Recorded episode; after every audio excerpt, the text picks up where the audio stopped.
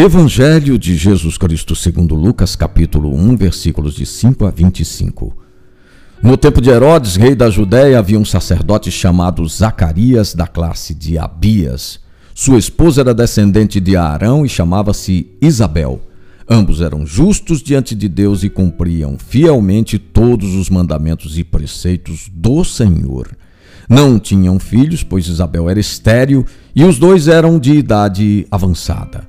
O anjo lhe disse: Não tenhas medo, Zacarias, porque o Senhor ouviu o teu pedido. Isabel, tua esposa, vai te dar um filho, e tu lhe porás o nome de João. Passados os dias do seu ofício, ele voltou para casa. Algum tempo depois, sua esposa Isabel ficou grávida.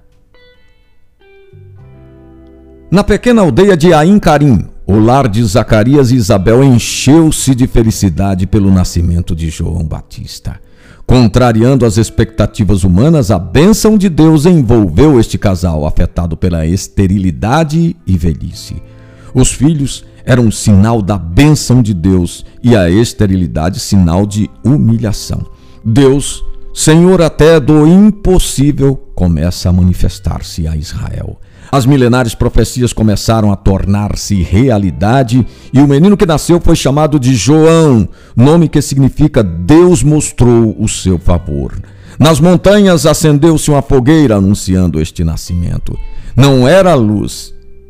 Ele não era a luz, mas veio anunciar Jesus Cristo, luz do mundo era o precursor que anunciaria o Cordeiro de Deus. Proposta do dia: à semelhança de João, devemos anunciar o Redentor.